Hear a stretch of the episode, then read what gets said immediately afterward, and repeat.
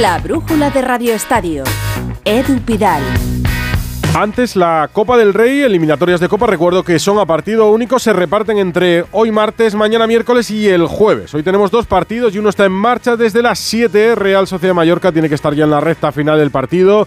¿Cómo va Anoeta, Íñigo Taberna? Muy buenas.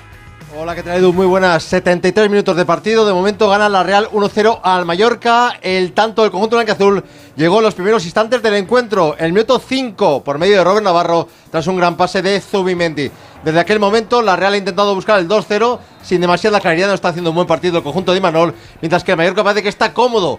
Eh, estando vivo en la eliminatoria, sigue con su defensa de 5 y en los últimos minutos parece que Javier Agui- Aguirre quiere arriesgar un poco más buscando el gol del empate, pero el Mallorca todavía no ha disparado en la portería de Remiro. La Real, como te digo, ha generado pocas ocasiones. Destacar en el minuto 30 un gol anulado a Oyarzabal por fuera de juego. Estamos ya en el 74 de encuentro, como decimos aquí en Anoeta. De momento la Real estaría en cuartos porque gana 1-0 al Mallorca. Luego vuelvo contigo, Taberna. Estaría clasificada la Real Sociedad y a las 9 arranca en Mendizorroza el Alavés Sevilla. Novedades del partido. Yanire Fernández, buenas tardes. Muy buenas tardes, bueno ya noches compañeros. De momento noche fría en Mendizorroza con 2 grados de temperatura y a 30 minutos para que comience el encuentro de octavos de final de Copa del Rey en el que se medirán el Deportivo Alavés y el Sevilla. Por su parte, el equipo local llega al encuentro con la única baja por molestias del delantero Miguel de la Fuente y tras haber ganado en Copa el Real Valladolid 1-0. Como novedad, comentar que Luis García Plaza ha contado con el nuevo jugador albiazul Antonio Blanco para esta convocatoria, así que posiblemente le veremos saltar al césped. En cuanto a los de Jorge Sampaoli, llegan con las bajas de cinco de sus jugadores en una convocatoria en la que resalta la ausencia de Januzaj y la expedición de cinco de sus canteranos con el primer equipo.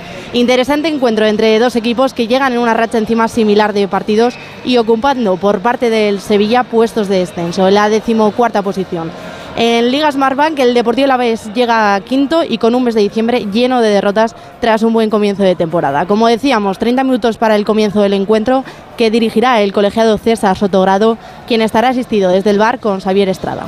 Un primera y un segunda en Mendizorroza, con frío, dos grados, que se abrigate, Yanire. Después repasamos los partidos de mañana, pero hay que detenerse en las consecuencias que comentaba con la torre del grave error arbitral en el gol de leche.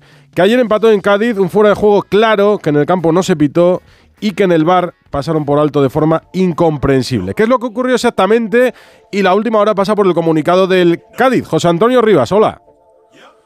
Hola Edu, ¿qué tal? Muy buenas. Pues eh, mira, desde, desde ayer, desde anoche, pues se van sucediendo un poco los acontecimientos y se van conociendo más detalles. En el eh, día de ayer, desde el club, desde el Cádiz, nos decían, bueno, pues que no tenían eh, previsto tomar ninguna medida más, más allá, lógicamente, de expresar su opinión de forma pública, como hizo entre otros el entrenador Sergio González en rueda de prensa.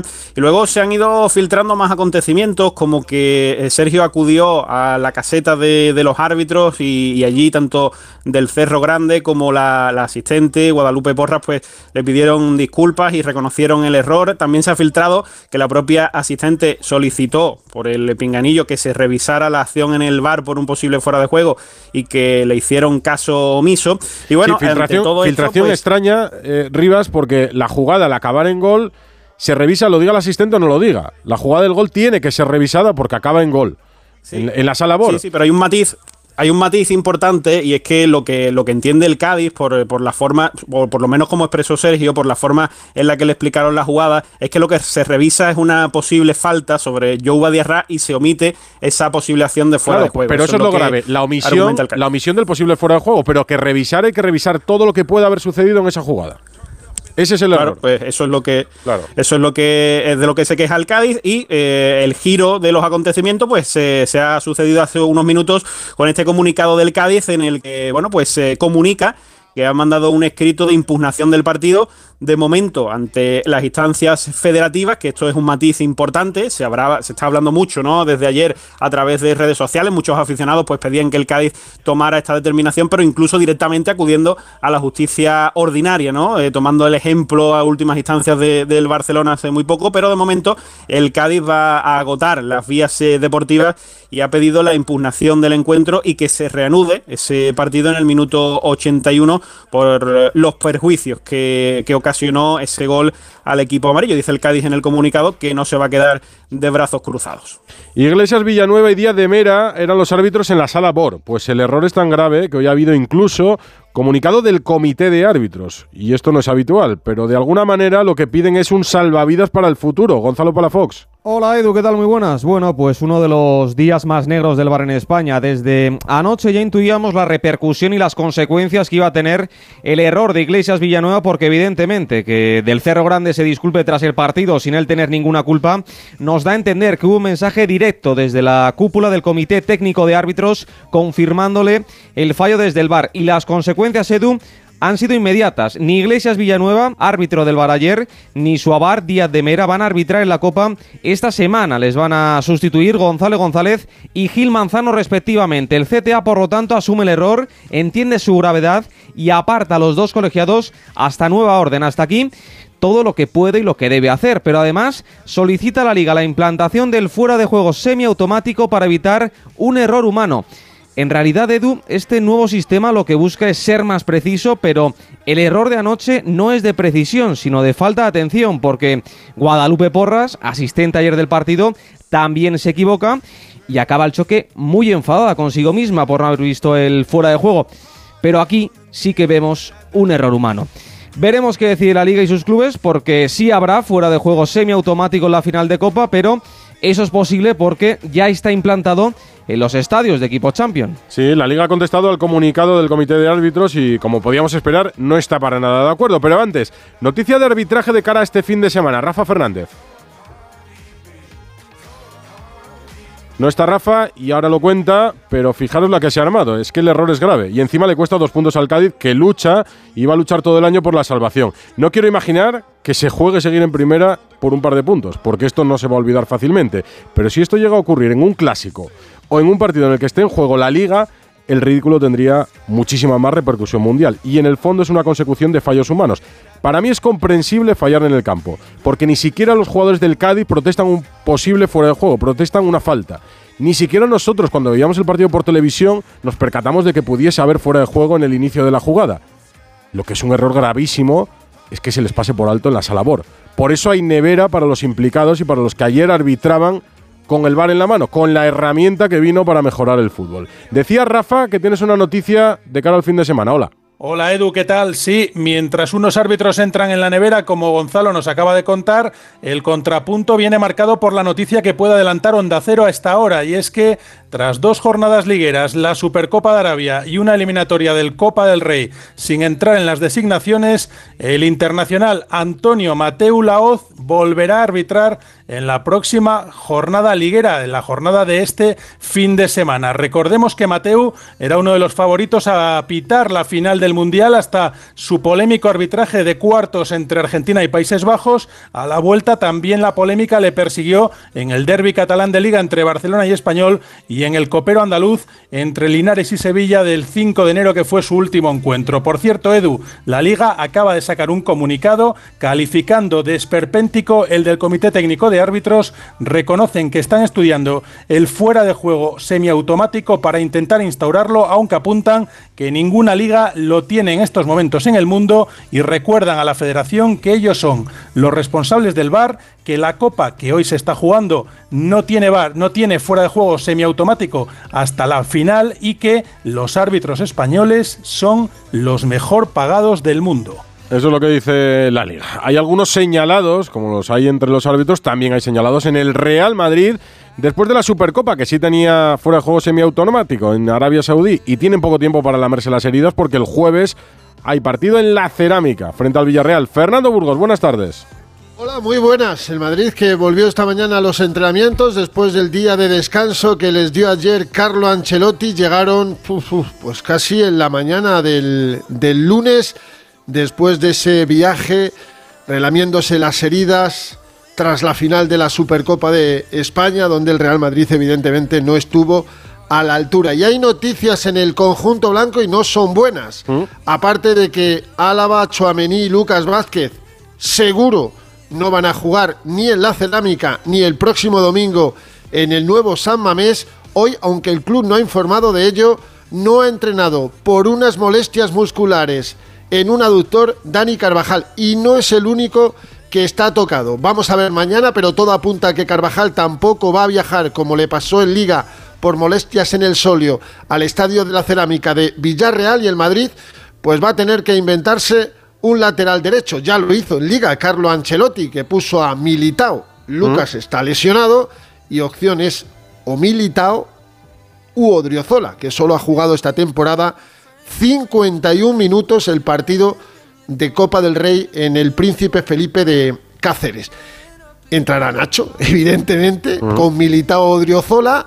En la izquierda tiene que seguir Mendy, tiene que seguir Rudiger, que ha sido uno de los señalados. Habrá cambios en medio campo porque Modric está tieso. Y arriba entrará casi seguro Rodrigo Goes junto a Benzema y Vinicius Junior. Pero queda el entrenamiento de mañana a las 11 para seguir alicatando lo que va a ser la convocatoria, el 11 y la visita al Madrigal. En el momento más crítico de la temporada, fíjate, 26 partidos oficiales lleva el Madrid esta temporada. Sí. En los 23 primeros solo perdió dos partidos. Mm. En Leipzig, bueno, el Madrid fue primero de grupo en la Champions. Asumible. Y en Vallecas.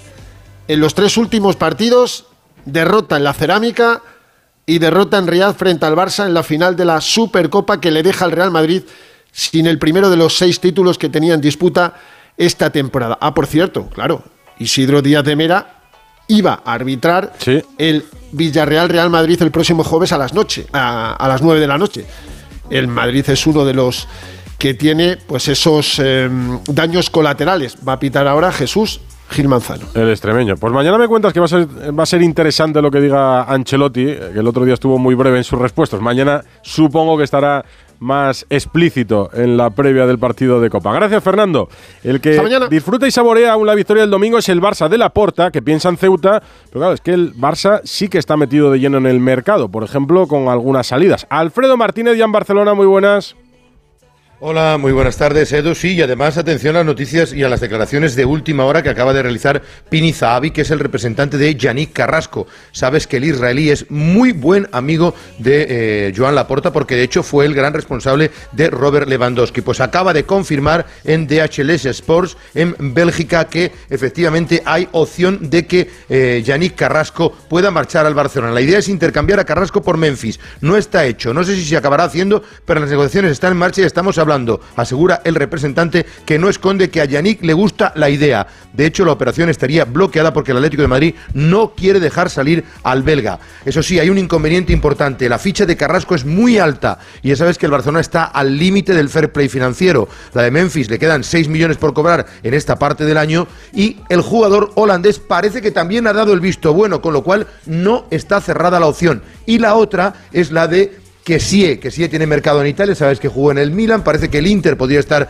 interesado. Se habla de un trueque con Brochovic, pero el Inter parece que también exigiría aquí dinero, igual que el Atlético de Madrid exige dinero por Carrasco al margen del intercambio a pelo, aquí sería el Inter el que exige dinero. Me da la sensación de que aquí a final de cierre de mercado, Edu, va a haber movimientos en el conjunto azulgrana y además para tratar de inscribir a los jugadores que todavía no tienen ficha profesional como Gaby, como Valde o Araujo su último contrato. Bueno, hay movimientos y hay noticias y vais a tener que estar pendientes en enero. ¿Mañana vas a Ceuta?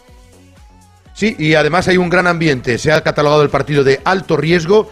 Dicen que se va a vender todas las localidades. He estado entrando en la página web. Quedaban algunas de las más baratas, pero desde luego el lleno está garantizado con una gran expectaciones. Eh, mañana entrena el equipo, vuelve después de dos días de descanso. Y yo creo, como hablaba Fernando de las rotaciones en el Madrid, en el Barça también las va a ver. Iñaki Peña, que podría renovar en breve, estaría como portero y entrarían los Bellerín, Marcos Alonso, Eri García, Sergio Roberto, Alba, Ansu, Ferran Quesie o el propio Lewandowski, que no puede jugar en Liga y le quedan todavía dos partidos de sanción ante un Ceuta que, recordemos, es colista de la segunda Real Federación Española de Fútbol. Pero sin confianzas ninguna, el Barcelona, cuya expedición va a encabezar el presidente Joan Laporta. Un Laporta, y termino, Edu, que ha estado hoy en la presentación del eh, nuevo presidente de la Asociación de Veteranos del Fútbol Club Barcelona, Juan Manuel Asensi. Recordarás, el licitano es el undécimo presidente, con una junta directiva con muchos viejos eh, exfutbolistas o veteranos exfutbolistas del Barcelona. Entre ellos, en su directiva está Joaquín Hernández, el padre del actual entrenador, Xavi Hernández, que a pesar de los buenos tiempos que vienen, reconoce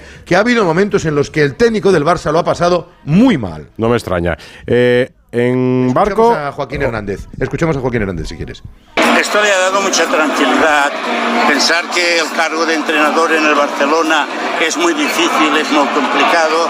Yo lo he visto desde que llegó, ha pasado ma- muchos malos momentos porque él quiere mucho a Barcelona y ha visto quizá que las cosas no salían como él pretendía, a pesar de que se ha volcado en un esfuerzo tremendo. No me extraña que haya sufrido el padre y el hijo, por supuesto, en el banquillo. La firma de este martes la estampa en la brújula Félix José Casillas y aún la Supercopa. Claro, que no sé qué consecuencias puede tener, sobre todo para el Real Madrid por la derrota. Félix, buenas. Hola Pidal, el corto plazo en el fútbol es tan corto que lo que te diga ahora lo mismo no vale ni para dentro de un rato ni por supuesto para mañana. Pero sí, el Madrid ya está pagando la derrota de la Supercopa. El primer plazo es el más duro, es el primer pago y además es asumir que la casa que has comprado es bonita, pero que quizá con eso no te valga, que incluso tendrás que hacer alguna obra. O que el vecino de abajo se ha mudado al piso de arriba y encima te está haciendo ruido. Así que el Madrid está hoy pensando, otra cosa es que lo diga, que necesita una mano de pintura para el centro del campo, que tiene cuadros con valor pero quizá hayan pasado de moda, que necesita unas ventanas nuevas para que el aire no se le cuele por los laterales y que quizá necesita un poquito más de potencia para la luz de la delantera. Y ya sabes que la luz, menos esta próxima madrugada, se está pagando bastante cara. Que con lo que tienes te sirve para vivir, sí, pero que mejor es ir haciendo las cosas poco a poco antes de que te llegue una avería más gorda. Dos cositas. La primera, me has subido el precio de mi seguro aunque yo nunca he dado un parte. La segunda, yo me voy a la mutua. Vende a la mutua con cualquiera de tus seguros y te bajamos su precio, sea cual sea. Llama al 91 555 5555. 91 555 5555. Por esta y muchas cosas más, vente a la mutua. Condiciones en mutua.es. El mundo está lleno de diversión y libertad y queremos que lo siga estando. Presentamos la gama Jeep híbrida y 4xE híbrida enchufable para conductores Jeep de hoy y de mañana. Aprovecha ahora los Electric Freedom Days, ofertas irrepetibles para vehículos de entrega inmediata solo hasta fin de mes. Entra en jeepstore.es. Una serie exclusiva de A3 Player Premium. Venimos a hablar con Bárbara Rey. ¿Tienen cita? No, Ángel Cristo no pide cita. Jaime Lorente. Tú estás completamente loco, ¿no? Belén Cuesta. Quería enseñarte algo. Lo más importante de mi vida, el circo. Cristo y Rey. Ya disponible solo en A3 Player Premium. Y cada domingo un nuevo capítulo. Hola, soy Félix, árbitro experto en pitar penaltis y fueras de juego. Pero cuando tengo que revisar mi contrato de alquiler, siento que me falta el aire. Por eso soy de legalitas, porque sé que con una llamada un experto me ayuda a resolver lo que yo no domino. Hazte ya de legalitas. Y ahora por ser oyente de Onda Cero, y solo si contratas en el 91661, ahórrate un mes el primer año. Legalitas, y sigue con tu vida. Con las lentillas, el polvo, los ordenadores, notamos los ojos secos, nos pican. La solución es Devisión Lágrimas. Devisión alivia la irritación y sequedad ocular. Devisión Lágrimas. Este producto cumple con la normativa vigente de producto sanitario. Y en medio del fútbol, el Open de Australia en tenis. Rafa Nadal juega la próxima madrugada, esta próxima madrugada, la segunda ronda. Ayer perdió Garbiñe Muguruza, otra vez, y ya no es noticia. 9 menos 10. La brújula de Radio Estadio.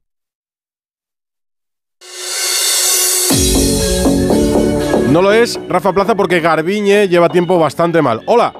¿Qué tal, Edu? Buenas tardes. Pues ha habido de todo en el abierto de Australia de hoy, de todo para los nuestros. Malas noticias para Garbiñe, que perdió con Elise Mertens, quinta derrota consecutiva de Garbiñe, que no gana desde octubre, que se va fuera de las 80 mejores y que además, pues bueno, una vez más ha tenido su saque para cerrar la victoria, no lo consiguió, la belga le dio la vuelta y a Garbiñe ahora le va a tocar remar, porque siendo la 80 del mundo va a entrar en muy poquitos torneos de manera directa, así que le tocará jugar fases previas para recuperar el nivel que la llevó a ser número uno del mundo. Y luego buenas noticias para Pablo Carreño, para Alejandro Davidovich, para Roberto Bautista, que han ganado sus partidos, que se han metido en la segunda ronda y que han acompañado a Rafa Nadal en esa segunda ronda que va a disputar el Mallorquín mañana, bueno, mañana, en la madrugada del martes al miércoles a las 4 de la mañana hora española, Nadal contra Mackenzie McDonald. Por cierto, Edu, debutó Novak Djokovic con esas Mm. molestias que decíamos que tenía en la pierna, que tenía en la pierna, y ganó a Roberto Carballés en tres sets sin problemas, el máximo candidato al título en Melbourne. Me quedaré despierto para ver a Nadal, Rafa, pero a este ritmo yo no aguanto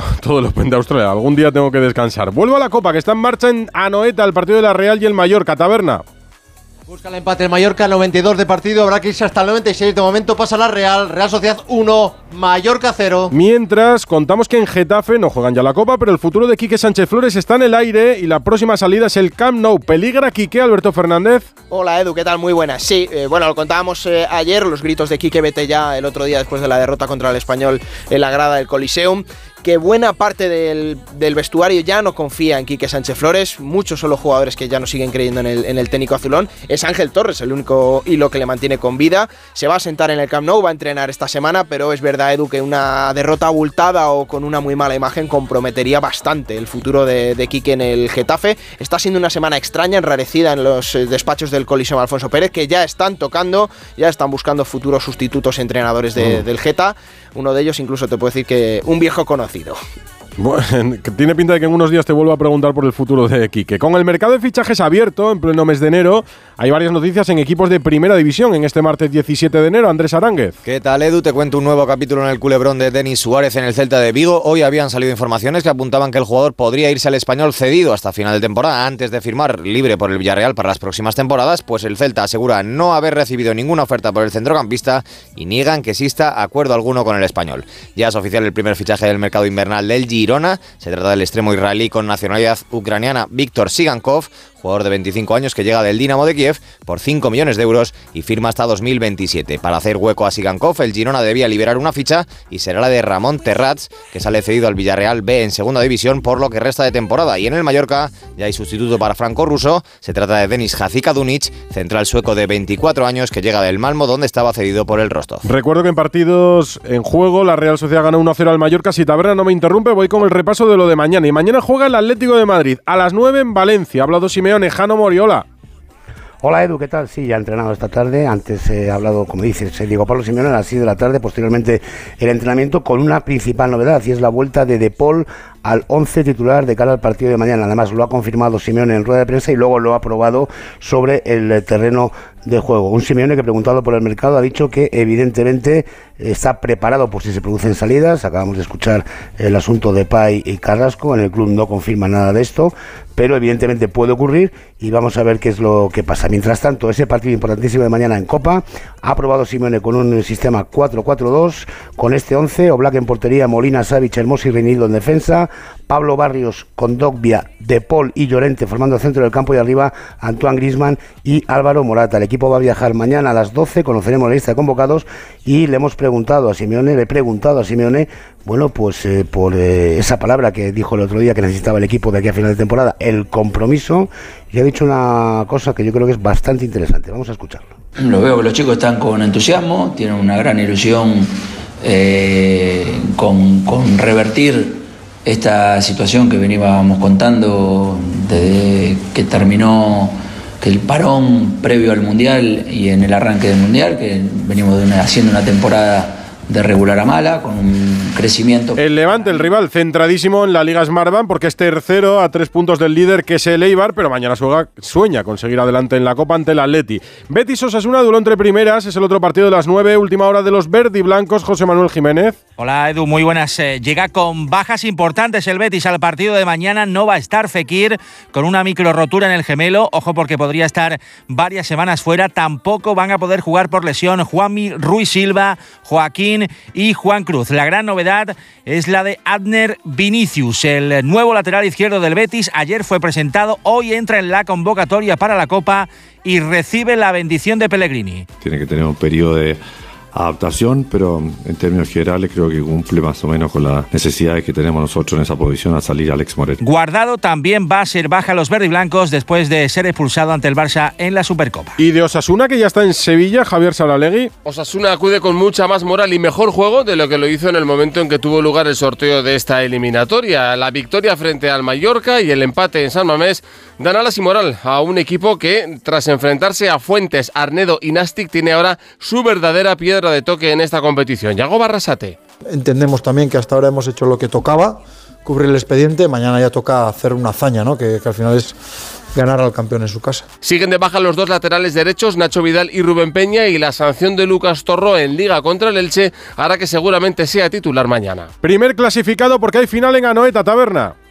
Sí, se ha clasificado la Real tras ganar 1-0 al Mallorca, un Mallorca que ha reclamado un posible penalti por un- en una jugada a balón parado en el, en la última, en el último instante del encuentro, no lo ha visto así. Hernández Hernández, que decreta al final del encuentro, gana la Real gracias a un gol de Navarro. En el minuto 5, la Real pasa a cuartos, Real Sociedad 1, Mallorca 0. Y mañana un clásico de nuestro fútbol. A las 8 de la tarde, Athletic Club Español Bilbao Gorka Citores. Hola Edu, ¿qué tal? Muy buenas tardes. Un Atleti que trata de pasar página de lo que fue la derrota en el derby ante la Real del pasado sábado, aunque aún colea esa polémica por la roja vista por Geray. Una roja a la que el Atlético ha enviado alegaciones al comité de competición para tratar de que esté en el encuentro del próximo domingo ante el Real Madrid en Liga. Antes llegará mañana la Copa, una competición siempre especial para los rojiblancos, como reconoce Ernesto Valverde. Bueno, la copa, la copa siempre está un poco más abierta a todo. Hay que comprar boletos para que te pueda tocar. Claro que nos pone la copa, porque lo sabemos lo que significa para nuestra afición. Valverde no podrá contar de nuevo con Íñigo Martínez por una fascitis plantar. Sigue sin estar disponible todo lo que llevamos de año 2023. Veremos a ver el ambiente que hay mañana en la catedral con un día con mucho frío, viento y lluvia. El español dispuesto a saltar San Mamés, José Agustín Gómez. Muy buenas, Edu. El español viaja a Bilbao con la baja de Martin Braithwaite por culpa de un golpe que recibió en Getafe el pasado fin de semana. Regresa a la lista Brian Oliván tras cumplir sanción en Liga. Simo, Paul Lozano y Luca Coleocho son las otras novedades en una lista de 23 futbolistas. El técnico perico, Diego Martínez, habla de una eliminatoria ilusionante para los suyos, pero ha reiterado los quebraderos de cabeza que tiene para hacer las alineaciones, teniendo en cuenta el importante partido que les espera el sábado contra el Betis en Liga. El entrenador blanquiazul sigue esperando refuerzos para afrontar lo que resta de competición. En las próximas horas puede hacerse oficial el fichaje del lateral francés Pierre Gabriel, que llegaría cedido el Main 05 con opción de compra a final de temporada. Y el cuarto partido a las 7 en el Molinón Real Sporting Valencia con los Che Eduardo Esteve. Hola, buenas tardes. Con bajas importantes afronta el encuentro de mañana en el Molinón. El Valencia se quedan a la capital del Turia hombres como Diacabit y Enrico Rella, además de Samu Castillejo, Nico González y Chaume. Habla del partido de Gennaro Gatuso, reconoce que el cambio de entrenador en el Sporting le puede venir mal al Valencia. No, lo tengo muy claro, qué tipo de partido. Cuando se cambia de entrenador, siempre el equipo hace un partido con gana, con mentalidad, pone el 100%. Y en Gijón la Copa llega en mal momento con Abelardo destituido y nuevo entrenador Juan Gancedo. Hola Edu, sin duda el temporal va a restar afluencia de espectadores mañana al partido entre el Sporting y el Valencia en el estadio del Morinón. Hoy no ha parado de llover, mañana incluso anuncian nieve a nivel del mar. En estas eh, inclemencias ha dirigido el nuevo técnico Miguel Ángel Ramírez la primera sesión preparatoria hoy en Mario confirmando que no van a estar para la cita ni el mexicano Jordan Carrillo ni tampoco Bruno González y Cote que tiene para un mes. El nuevo técnico es un desconocido en el fútbol profesional español, pero tiene una exitosa trayectoria en Sudamérica. Debutará en el banquillo mañana en ese choque en el Estadio del Molino. ¿Qué no hemos contado en esta media hora, Ana Rodríguez? Pues nada, te cuento que mañana comienza la segunda fase en el Mundial de Balonmano con nuevos rivales para la selección española. A partir de mañana, mañana Polonia, el viernes Eslovenia, el domingo la todopoderosa Francia y que mañana también comienza la Supercopa femenina a las seis y media, primera semifinal mañana entre la Real Sociedad y el Sporting de Huelva. El plato fuerte para el jueves, un nuevo clásico, un Madrid-Barça, también a las seis y media. A Ana le parece un escándalo lo que ocurrió ayer en la sala bar, eh, en la sala Bor, eh, Rafa. Ya, pues me fío de ella. No, yo ahora ya estoy centrado en ese partido de la Supercopa, ¿Sí? en el clásico, Bueno, hombre, en el jueves, porque ahí es donde nos revancha. resarcimos. Hombre, claro. Pues no quites el ojo a Villarreal. Cuidado con lo que puede hacer el Madrid allí. Nos Bueno, vemos mañana. ya Adiós. veremos.